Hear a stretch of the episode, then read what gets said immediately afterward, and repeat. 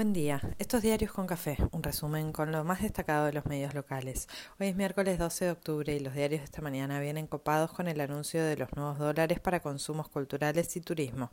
Repercusiones por los cambios ministeriales con ruidos oficiales y opositores. Di María asustó a todos como los aprietes narco en Rosario.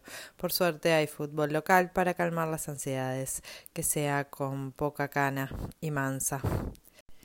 Las designaciones de nuevas ministras trajeron un mar de repercusiones y confirmó lo tensionado que está el frente oficialista. En la previa de la gestión, Tolosa Paz se reunió con Juan Zabaleta y Emilio Persico.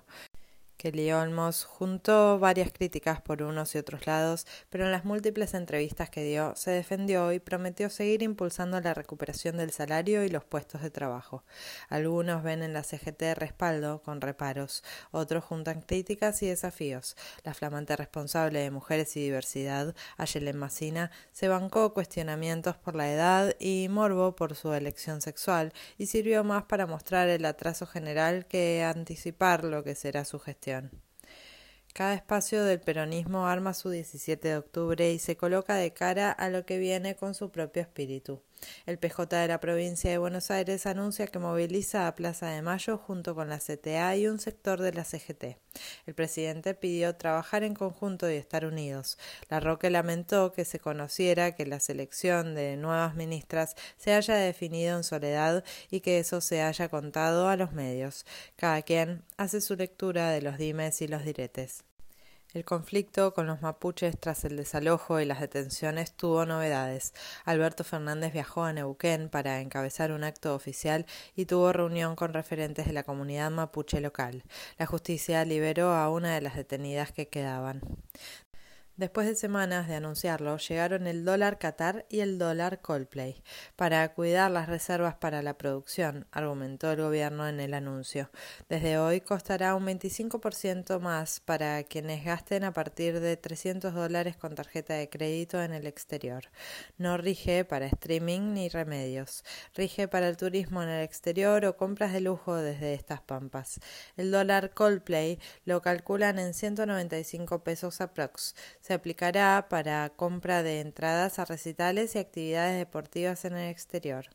Los artistas recibirán la retención del impuesto a las ganancias al momento del cobro y es de esperar que los productores trasladen el costo a los espectadores. Ninguno tiene cupo, solo cuesta un poco más. Clarín lamenta una devaluación parcial.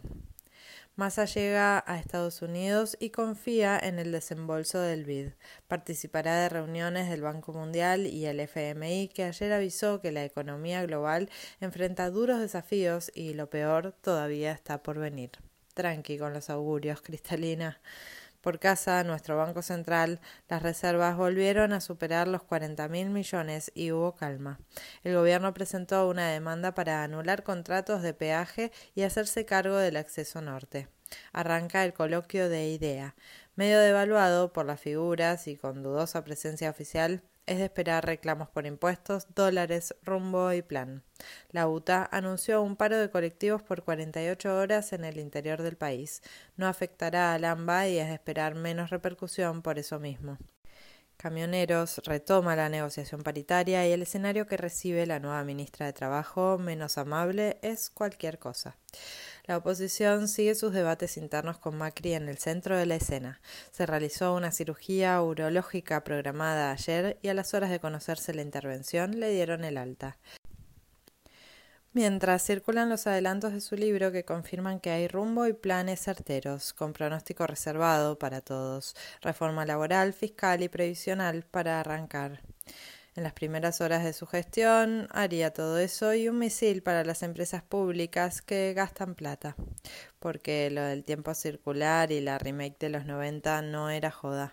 En cronista, Patricia Bullrich defiende un régimen bimonetario con dólar libre.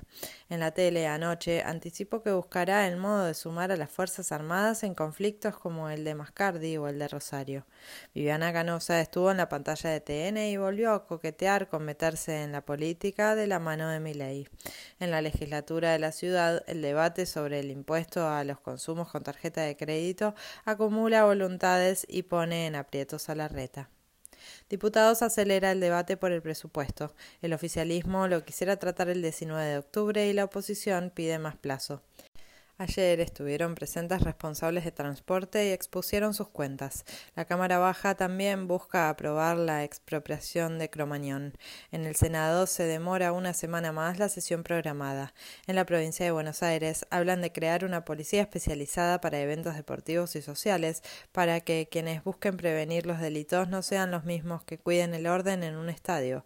Pareciera buena solución si sale. Pero los negocios asociados a los espectáculos no serán fáciles de desarmar. Hablando de negocios turbios, en Rosario un grupo narco amenazó a periodistas y asustó. Mientras los incendios forestales vuelven al delta y en diputados la ley de humedales se patea para otro momento. El CONICET, junto con la Universidad Arturo Jaureche y el Hospital El Cruce, pusieron en marcha la primera empresa pública para producir cannabis medicinal e industrial y en el medio de todo lo que se demora o se hace mal, hay promesas que se cumplen y avanzan. En el mundo crece la tensión por los ataques rusos y lo que se espera como más respuesta de Estados Unidos, Ucrania y los aliados. En Finlandia se asustan por la amenaza nuclear y hacen bien. Bolsonaro celebra un nuevo mes de deflación, pero Lula sigue firme en las encuestas. A 40 días del Mundial, Di María se lesionó en un partido de Juventus y asustó a todos. Por el torneo local, Gimnasia recibe a San Lorenzo en el Bosque con su público y esperemos sin represión. Defiende su liderazgo contra Sarmiento en Junín y River recibe a Platense en el Monumental. Para hoy anticipan clima primaveral y algunas nubes.